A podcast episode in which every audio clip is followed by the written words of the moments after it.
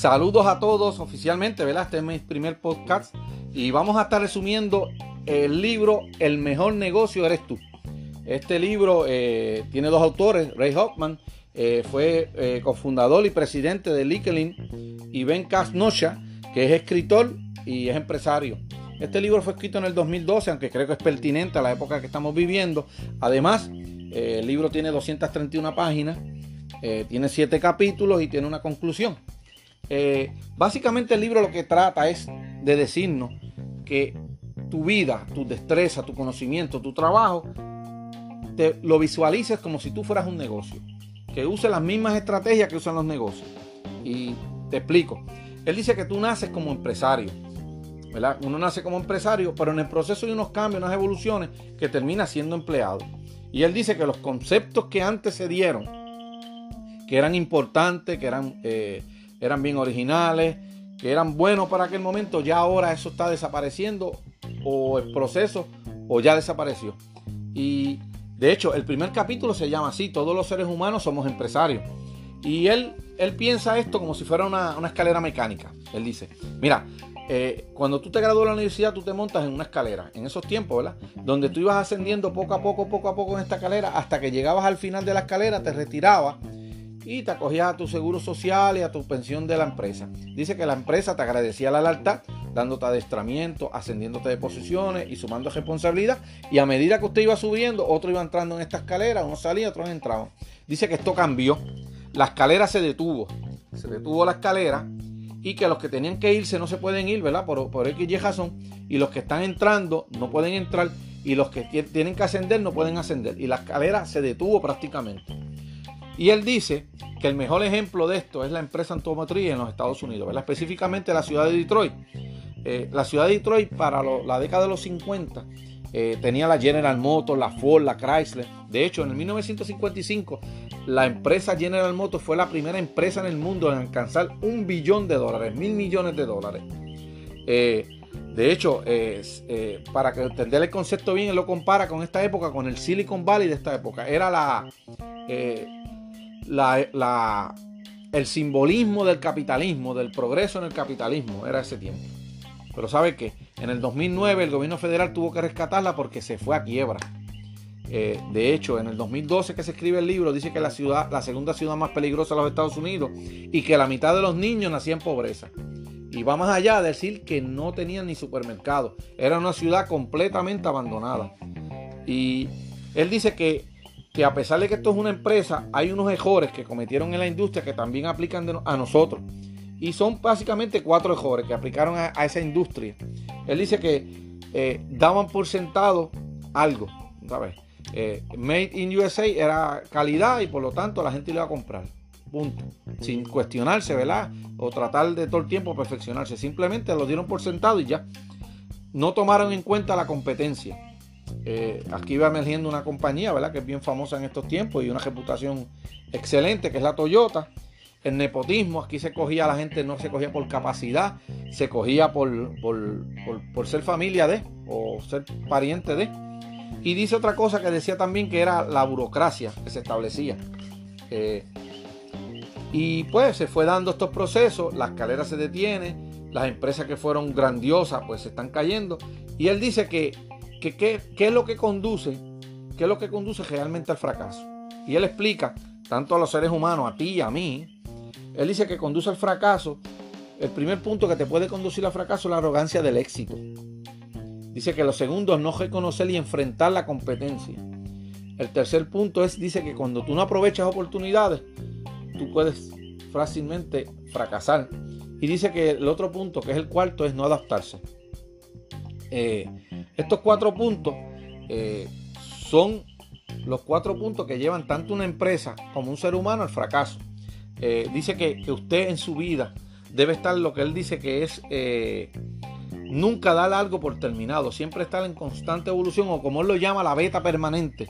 La beta permanente, porque usted cada día tiene que, cada día es una, como una oportunidad que usted tiene para aprender, hacer y crecer y que usted tiene, ¿verdad? Que, eh, en este proceso que usted está dando, usted tiene que presentar o tener unas ventajas competitivas sobre, sobre las demás personas y sobre la competencia que usted tenga. De hecho, el segundo capítulo se llama a sí mismo crear unas ventajas competitivas. Y él dice que en este proceso de las ventajas competitivas, él dice que para todo va a haber competencia, para todo hay competencia. Y dice más, dice que, narra una anécdota, que hay un, letrero cuando él en California que dice, ¿verdad? El letrero dice, un millón de personas pueden hacer tu trabajo en el extranjero. ¿Qué usted tiene especial? diciendo que usted tiene que tener algo especial para hacer su trabajo. Y él básicamente nos ayuda, nos da las tres piezas clave que usted tiene que tener para ventaja competitiva. Y la primera es activo, la segunda son sus aspiraciones y valores y la tercera son las realidades del mercado. Y le explico ahora, ¿verdad? Brevemente. En los activos lo que usted posee. Pero usted posee dos tipos de activos, el tangible e intangible. El tangible es lo que usted tiene, dinero, posesiones materiales, lo que usted puede contabilizar. ¿Cuáles son los, activos intangibles? Lo que usted no puede cambiar por dinero. Conocimiento, contacto, reputación y puntos fuertes. Y él dice más, él dice que si usted hace algo fácil y a la gente se le hace difícil, usted tiene ahí un activo intangible bien valioso. Eh, eh, lo otro que él dice es las aspiraciones y valores, que es la segunda pieza de la ventaja competitiva que usted tiene que tener. Y él dice que si trabajas en lo que te importa y te gusta, vas a trabajar más y mejor. Y aquí esto va a ir sobre el dinero, ¿verdad? Sobre el dinero porque son tus aspiraciones, realmente lo que tú quieres hacer. Y dice que esto es un proceso, que usted no lo encuentra y surge de la nada. Es un proceso que se va dando y es un proceso que le va a conllevar cierta incertidumbre. Y le da un tips si usted quiere conseguirle cuáles son realmente sus aspiraciones y valores. Él dice, mira que, que verifiques bien que en qué tú estás usando tu tiempo libre y que lo compares con lo que tú dices que hace. Y si, si hay una constante, ¿verdad? Las ambas eh, están consonas, pues que realmente esa es tu, verdadero valor, es lo que tú realmente quieres hacer, porque tú lo estás usando el tiempo libre tuyo para eso. El tercera pieza clave de la ventaja competitiva que él, que él presenta es las realidades del mercado. Dice que el mercado no es algo abstracto como nos lo quieren presentar, porque el mercado se compone de nuestra familia, nuestros compañeros de trabajo, nuestros amigos, y, las necesidades que ellos tienen. Eso realmente es el mercado. Y dice que el concepto ese, que los emprendedores son soñadores, eso, eso es falso, dice él. Él dice que son soñadores, pero tienen los pies en la tierra, porque necesitan eh, ver la realidad que está pasando en el mercado. Eh, pues aquí también él, comenta, eh, él comenta que, que estos tres, estas ventajas competitivas o estas piezas de la ventaja competitiva, usted tiene que ponerlas a funcionar consono, tanto sus activos, con sus aspiraciones, con el mercado. Y dice que, es importante, ¿verdad? Escoger el, mercado, le da cierta importancia al área del mercado. Él dice como, y compara a los jugadores de la NBA. Los jugadores de la NBA, si no pueden establecerse en los Estados Unidos como buenos jugadores, ¿verdad? Porque es el, el baloncesto más competitivo del mundo, se van a la Liga de Europa donde el mercado no es tan competitivo y ellos pueden entonces destacar. Están buscando el nicho y esto usted debe hacer, buscar el nicho donde usted pueda destacar. Eh, aparte de eso, ¿verdad? Eh, hablando de, la, de las ventajas competitivas que usted puede hacer y las tres claves, él dice que cuando usted tiene sus ventajas competitivas claras, ya las tiene definidas, usted tiene que hacer un plan. Y en el plan que usted, usted va a hacer pueden desarrollarse una pregunta, ¿verdad? Que, que usted, ¿A quién usted escucha? ¿A su corazón o al mercado? Y él contesta esta pregunta de esta manera. Él dice que, que usted tiene que adaptarse, ¿verdad? Que, que usted tiene que seguir, vivir su pasión, pero adaptada al mercado. Usted tiene que ser flexible y persistente. Y da ejemplo, ¿verdad? Como de, de, una, de una aplicación que se desarrolló, que a lo primero era un juego era para jugar. Y puso un ladito en algún sitio que usted podía subir fotos y guardarlas. Pero la gente se enfocó en ese lado y cambiaron el sistema de la aplicación a fotos. Y dice que en ese tiempo, eh, que esperaban que, que, fuera juego, juego, juego, lo que resultó ser fue una aplicación para compartir fotos en ese momento. Dice que, que para usted establecer un plan, ¿verdad? Usted tiene que tener en mente tres tipos de planes. El plan A, que es el que tiene ahora mismo, usted tiene ahora mismo, Dice que usted lo debe enfocar en sus ventajas competitivas, las tres cosas que discutimos, sus activos, sus aspiraciones y el mercado. Y dice que, en el proceso vaya haciendo pequeños ajustes. Ahora, usted también además del plan A tiene el plan B. En el plan B él dice que es similar al plan A. Eh, la diferencia aquí es que cuando usted modifica su objetivo o el camino para llegar a su destino, hay unas modificaciones grandes, usted todo en el plan B. Y en el proceso, pues va a aprender, va a tener unos cambios de aprendizaje. Y dice, ¿cuándo, ¿cuándo se cambia el plan B? ¿Cuándo usted sabe que cambió el plan B? Cuando usted ve que sus acciones son el resultado de cosas que están pasando externamente.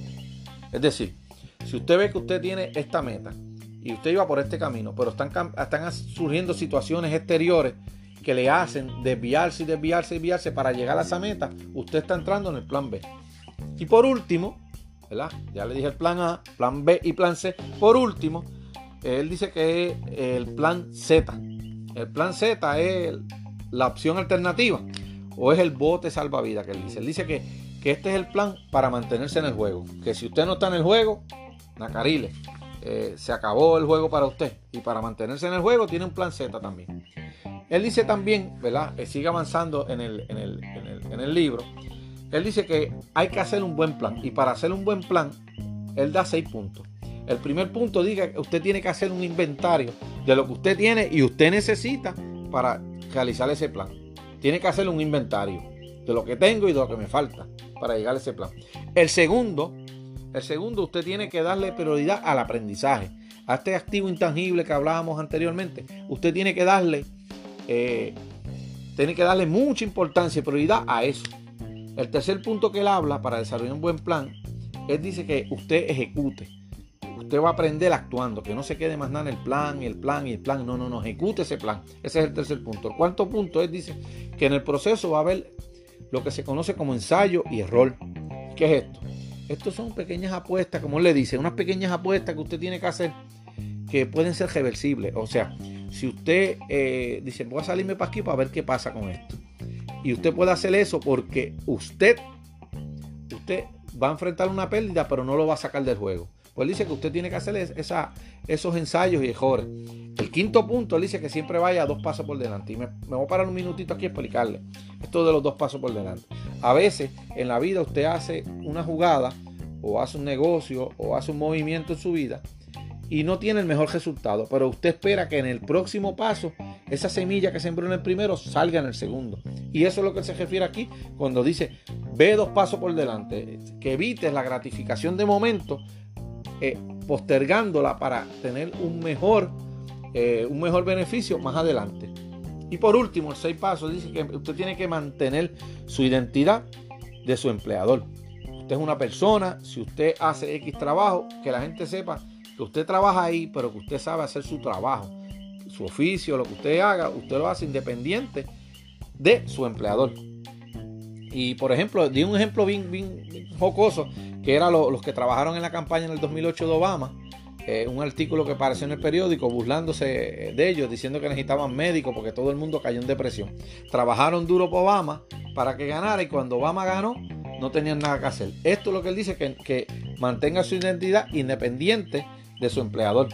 Eh, por último, él dice que para, para andar preparado para el plan B, él le da un consejito, otro tips. Él dice, mire, coja un día en semana, un día al mes y trabaje sobre su plan B. Trabájelo para que esté alerta por si acaso surge alguna situación. Y él dice que, tus esfuerzos eh, los debes dirigir, ¿verdad? A, a donde haya crecimiento rápido. Porque el crecimiento rápido es el origen de las buenas oportunidades. Pues donde haya crecimiento, usted estar pendiente porque ahí es que usted quiere eh, tener su aspiración eh, y lograr sus metas. Ahora, eh, él, él dice, el autor sigue exponiendo, ¿verdad? Que ya usted tiene su plan. Ya usted identificó primariamente sus ventajas competitivas, ya usted tiene su plan. Ahora le falta algo, porque si usted tiene eso, pero no tiene lo que, lo que él establece ahora, prácticamente él dice que todavía no tiene nada. Y él dice que se necesita una red, una red de apoyo. Dice que no, no importa lo brillante que usted sea, eh, la estrategia que tenga, siempre una persona sola va a perder frente a un equipo. Y es, cierto porque cuando él, presenta varios ejemplos, por ejemplo, Steve Jobs tenía una persona de apoyo, que todas las personas estas que fueron empresarios grandes y desarrollaron una empresa, en algún momento eh, se unieron más personas talentosas y llegaron al próximo nivel, ¿verdad? Y él dice incluso que si tú eres una persona talentosa, debes estar decidido a que otras personas talentosas se sumen a tu, a tu esfuerzo. Mira un ejemplo de Mark Zuckerberg. El dueño de Facebook, que él dice que Mark Zuckerberg pasa la mitad del tiempo de él reclutando las personas. O sea que él de su tiempo, la mitad del tiempo laborable de él es para reclutar personas. Y dice que las relaciones son fundamentales en todo porque el final de todo se, se reduce a interactuar con personas. Y todas las personas importantes se han movido sobre una red de apoyo, ¿verdad? Y él establece, ¿verdad? Que las personas se dividen, en tu vida se dividen en dos áreas, en, el ámbito personal y el profesional. En el ámbito profesional, usted tiene los aliados profesionales eh, y tiene la siguiente estructura. Los aliados profesionales suyos, eh, usted los busca, ¿verdad? Los, necesita en su vida y le, comparte consejos, comparte oportunidades con ellos, eh, lo promueve, si hay alguna oportunidad, lo, lo da de referencia, lo apoya. Eh, no son muchos, por ejemplo, los aliados profesionales no son muchos y son cercanos a usted. Eh, físicamente, ¿verdad? Viven cerca, no están muy distantes y tienen una relación un poco más profunda. Eh, esto en cuanto a los aliados profesionales. Él dice también que establece los lazos débiles. En el área profesional, seguimos hablando, ¿verdad? Hay unos lazos débiles. Dice que, usted tiene unas personas que usted conoce, pero que conoce y comparte bien poco con ellos eh, sirven como estas personas, los lazos débiles, él dice que sirven como un puente para llevarlo a otras personas. Y de hecho, que lo más importante de estos lazos débiles son las oportunidades y el alcance que le da, la amplitud que le da. Y aquí básicamente se dividen los aliados profesionales suyos, en los aliados profesionales como tal y los lazos débiles. Pero los lazos débiles tienen fuerza en sí porque los llevan a conocer gente que usted no conoce. Y usted está pensando armar una red, una red para eh, mercadearse usted como, como empresa, como, como, un producto, como un servicio que usted da. Entonces dice que, que el mundo, ¿verdad? Usted, eh, para establecer una red, él dice que eh, el Stanley Migran en 1967, pone un ejemplo, desarrolló un estudio para ver si pues, cuánto tarda una persona conocer o, saber de otra persona, cuánto tiempo había o, espacio o cadena para conocer, eh, llevarle un, mensaje a otra persona. Entonces él, escogió un, corredor de bolsa en Massachusetts y cogió 200 personas en Nebraska y le dio la, la información de la persona. Estas personas tenían que enviar unas cartas hasta que llegara a su destinatario. Y él estableció que que había que pasar seis veces por seis manos para llegar a su destinatario. Y aquí formó la famosa teoría de la teoría de los seis grados de separación, eh, que de hecho fue validada después en el 2001 por, por otro sociólogo, eh, Stanley Migran es psicólogo, pero un sociólogo la validó, que se conocía como Duncan Watts, la validó. Dice que cuando, eh, este, este es importante que usted lo sepa, lo de los grados de separación, cuando va a formar una red. La importancia de que usted sepa que usted puede llegar a cualquier persona, pero que si usted va a llegar laboralmente, lo importante, ¿verdad? Es el tercer grado de separación. Que usted conozca, hay una persona en común entre usted y a la persona que usted quiere llegarle. Y muestra un ejemplo.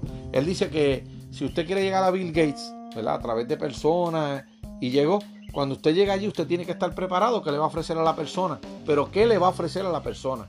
No piense tanto egoístamente que usted va a ofrecer, porque usted quiere armarle una red de contacto. Y él dice, por ejemplo, si usted conoce a Bill Gates y le, va a ofrecer, por ejemplo, dinero, una oportunidad de negocio, realmente no, no le va a llegar.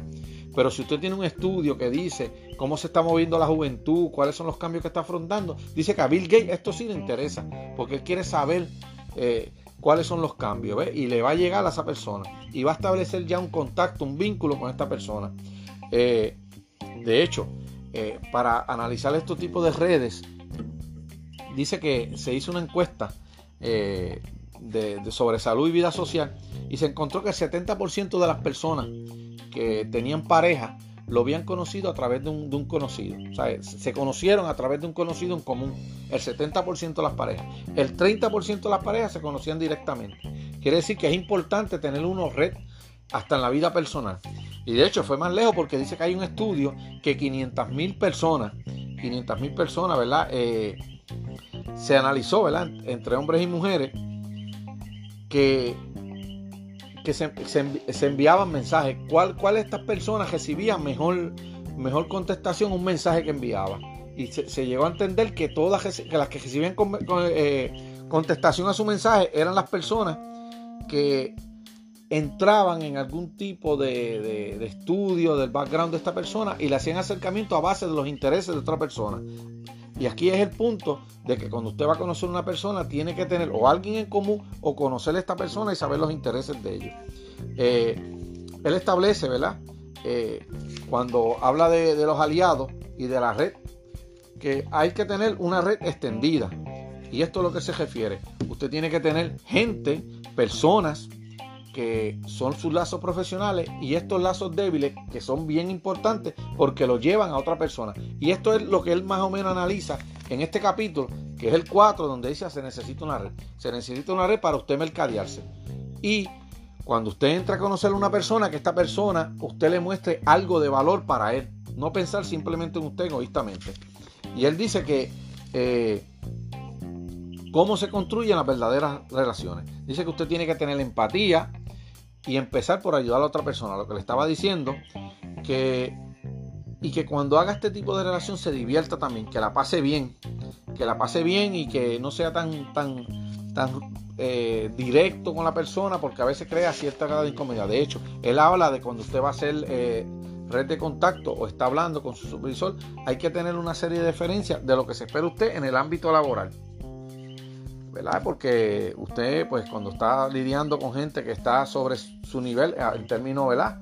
En términos eh, más allá de no personal, sino en términos laborales, usted tiene que tener ciertos cuidados. E incluso él dice que tiene que tener cuidado con los regalos, los regalos que le hacen los jefes, porque se puede interpretar hasta como un soborno, que usted le dé cosas de interés, cosas que a la persona le interese y cosas que solamente usted puede ofrecer que no le ofrezca ¿verdad? cosas como muy costosas, porque la persona en vez de interpretar lo que usted quiere, puede interpretar otras cosas. Eh, después dice que cuando usted esté buscando, ¿verdad? Eh, porque él habla de que hay muchas personas que tienen, eh, tienen esta, esta suerte, él dice que suerte, teniendo oportunidades. Y él dice que no, que las oportunidades también se pueden encontrar. Y ahí él empieza a hablar de, que el éxito comienza con las oportunidades y pueden aparecer en cualquier momento. Y piensa la historia de George Clooney. George Clooney es un actor que era, en un tiempo fue actor y, no tenía, ¿verdad? Eh, no tenía ningún tipo de, relevancia en la actuación. Hasta que un día, intépidamente, él cogió y llamó el teléfono. Había una serie que le interesaba hacer el personaje de un doctor, que era eh, eh, emergencias médicas y él llamó y cogió la oportunidad y dijo, no, yo quiero ese papel. No sabía que la serie iba a no fracasar. Fue un éxito, se movió y logró esa oportunidad que él tenía y ahora casó el estrellato. Y después actuó en muchas películas que le, produjeron más fama. Y ahí es que empieza el capítulo 5. Dice, busca oportunidades revolucionarias. Él dice que, que, esto de que las personas encuentran así de momento la, suerte, pues sí puede pasar. Pero él dice que, estos hábitos, ¿verdad? De, estar donde aparecen las oportunidades, dice que este hábito también se puede desarrollar.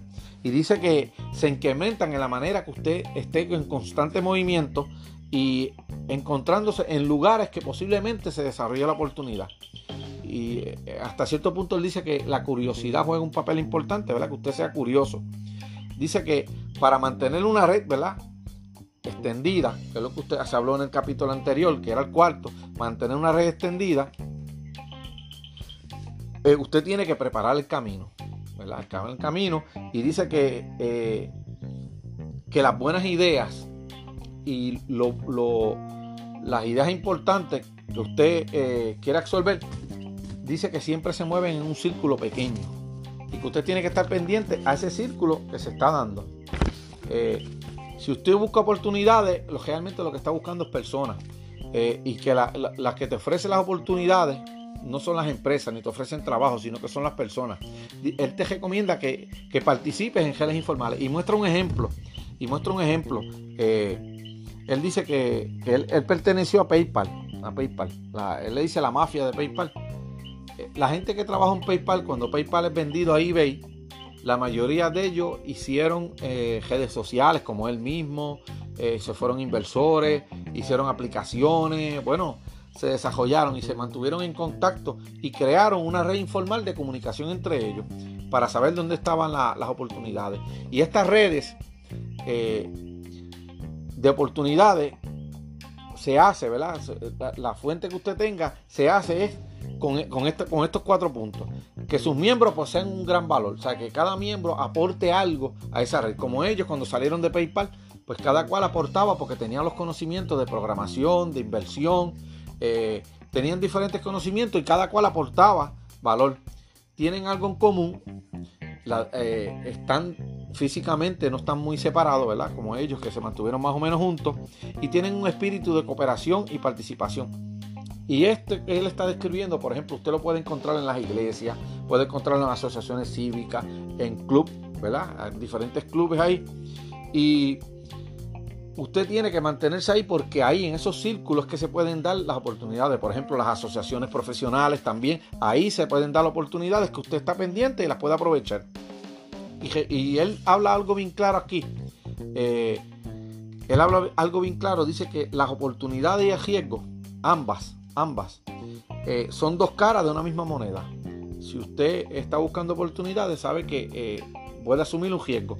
Pero que estos riesgos usted lo puede minimizar cuando usted tiene una red de contacto amplia. La información fluye a través de usted y usted lo va a tener. Y dice que cuando usted está haciendo una red de contacto, ¿verdad? Creciéndola, ampliándola, usted tiene que, que, ser, que ser natural, ser usted, ser usted mismo. No ponerse a ser una persona falsa. Dice, e incluso dice más, dice que las personas falsas están obsesionadas con ser, eh, con ser auténticas, que se le nota que están siendo falsas y que, y que hasta este momento, él dice en el libro, hasta este momento, no es quien es el más conectado, es el mejor conectado. Las conexiones que usted haga, por ejemplo, si usted aspira a pertenecer, a, desarrollarse como, como eh, empresario tecnológico de marketing, pues se supone que usted tenga asociaciones de, marketing, de mercadeo digital y todo este tipo de asociaciones, porque ahí se están desarrollando la oportunidad. Y dice que lo que se escribe en un libro, estas asociaciones lo tienen al día, eh, están ya de, contacto. Eh, y como le dije anteriormente, como él dice, la oportunidad y el riesgo son de la misma moneda las dos caras. Y aquí es que empieza el capítulo 6 hablando de asumir riesgos inteligentemente. Y dice que el riesgo puede tener mala fama, pero que no es un enemigo y que más que un enemigo es una constante que uno va a tener en la vida. Eh, y que las buenas oportunidades siempre vienen acompañadas de un riesgo, que el riesgo eh, usted lo que tiene es que controlarlo. Por ejemplo, él dice que cuando usted se monta en un avión, eh, hay un riesgo que si el avión se cae, hay una, una, posibilidad de que el avión se cae usted va a fallecer.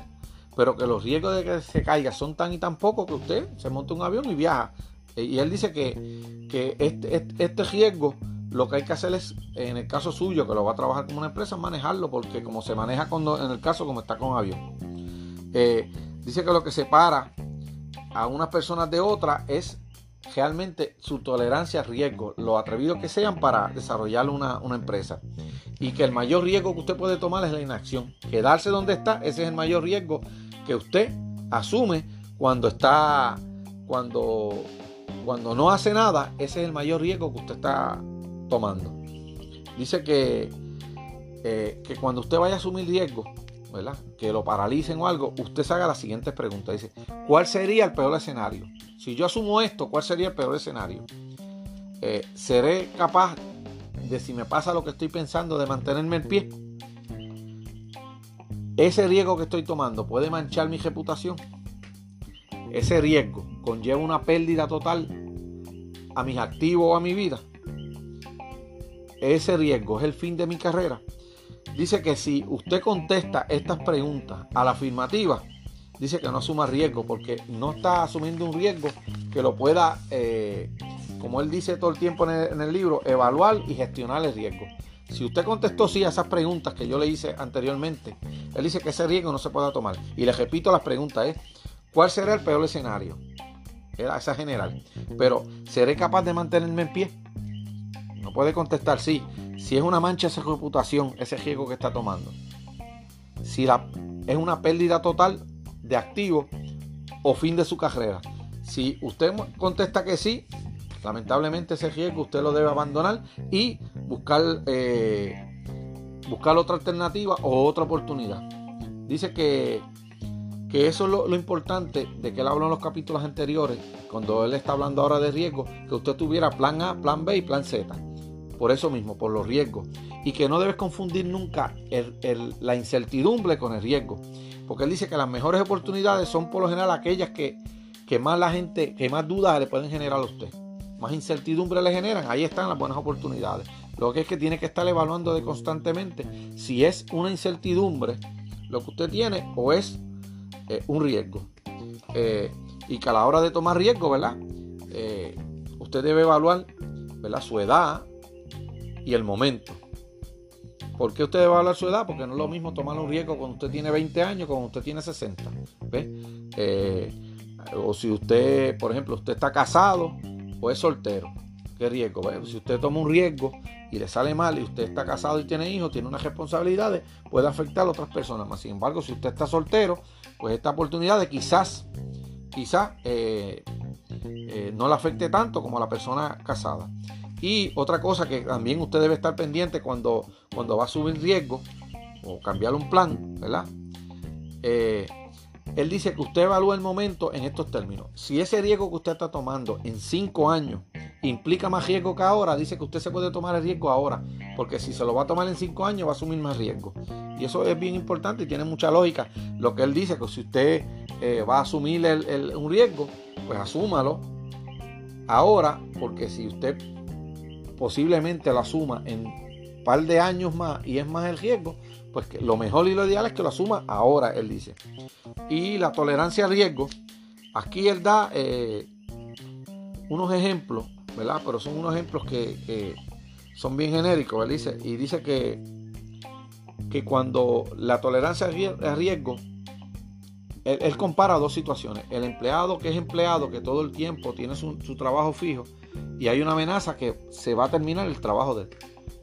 O el empleado que es empresario, que tiene una empresa que tiene que estar viviendo de constante, se le terminan las oportunidades, tiene que volver, está en la calle buscando oportunidades, que aunque, aunque este tiene cierta estabilidad, cuando venga el riesgo va a tener poca tolerancia. Más sin embargo, el que está todo el tiempo entrando en situaciones de tensión, lo va a manejar bien porque está manejando todo el tiempo pequeños y pequeños eh, riesgo. Y al estar manejando pequeños riesgos, sabe manejar un riesgo más grande. Y dice que, pues, eh, como le dije, si no toma riesgo frecuente, estás condenado a una fractura más tarde, ¿sabes? Un buen cantazo más tarde. Y dice que, para terminar, ¿verdad? El capítulo, dice que si tú no encuentras el riesgo, el riesgo te va a encontrar a ti. Y por último, ¿verdad? Que estamos entrando en el capítulo 7. El capítulo 7 se titula ¿Quién conoce es cuánto sabes? Y escucha una cita que la abuela literal que tiene el libro que menciona Bill Gates. La forma más significativa de diferenciar tu empresa de tus competidores, la mejor manera de distanciarte de la multitud, es realizar un excelente trabajo con la información. Cómo la reúne, gestiona y utiliza la información determinará si vences o eres derrotado. Y dice que, que la información en un negocio es como el GPS. Y aquí entra otro detalle que es importante, porque primero te habló de que tienes que estar donde están las redes. Crear una red, estar donde está la red, porque ahí se está moviendo la información, ¿verdad? Ahí tú vas a tener personas que están en unos ámbitos que se está moviendo la información. Ahora te dice, a quién conoces cuánto sabes. Y da una cita de Bill Gates, ¿verdad? Que la importancia que tiene la información. Y la información la tiene la gente. Por eso es importante establecer las redes. Y dice que, eh, que esta red usted crea cierta inteligencia, pero que esta red extendida que usted tiene también le crea otra inteligencia aparte. Y dice que esta, esta inteligencia usted la puede conseguir cuando usted conversa con la gente. Usted está conversando con la gente, aquí usted puede tener la información de las oportunidades que se están desarrollando. Dice que, que esta red es superior a las revistas y a los libros porque es una información que está reciente. Dice que te ofrece detalles de situaciones y de personas. Eh, pues esta red que usted tiene, ¿verdad? También eh, le ayuda a conocerse usted. Y, y, trae muchos ejemplos de cómo esta red le puede ser útil a usted en el libro. Eh, dice que, que una red como la inteligencia de la red que usted tiene, debe utilizarla para, como dice aquí, para buscar información constantemente. Y habla aquí una, unas cosas, eh, ¿verdad? Unos detalles bien importantes. Dice que cuando usted está buscando oportunidades o, o eh, van a, va a perder oportunidades, esta red le sirve para usted informarse y tomar una decisión, ¿verdad? Eh, dice que divida a las personas, cuando usted está buscando información, divida a las personas en tres categorías, ¿verdad? Eh, la primera que debe tomar cuando usted está buscando información son los especialistas o los profesionales. Son la gente que conocen esa área que usted está tocando. La segunda que usted debe buscar son los familiares. Eh, dividir a la gente en esta categoría de profesionales, familiares. Y la tercera es las personas inteligentes. Dice que eh, estas personas son las que siempre tienen una capacidad analítica superior y que usted debe también, si está buscando información, o va a tomar una decisión, eh, orientarse con ella.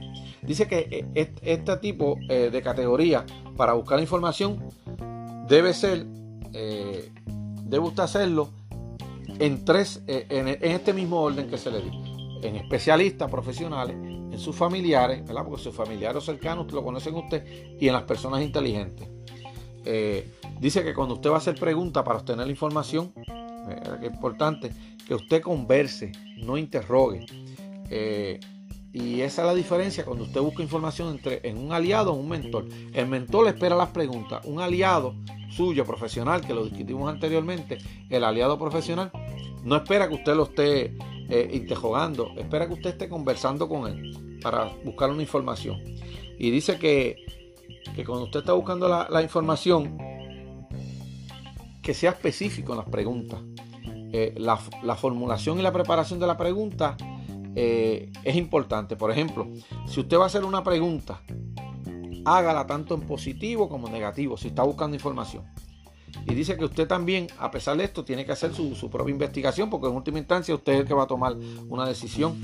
Pero para conseguir esa información que usted necesita, ¿verdad? que usted está buscando para, pues para, para buscar su nicho del mercado, como hablamos anteriormente, para tomar una decisión de trabajo o algo, pues esas son las categorías más importantes.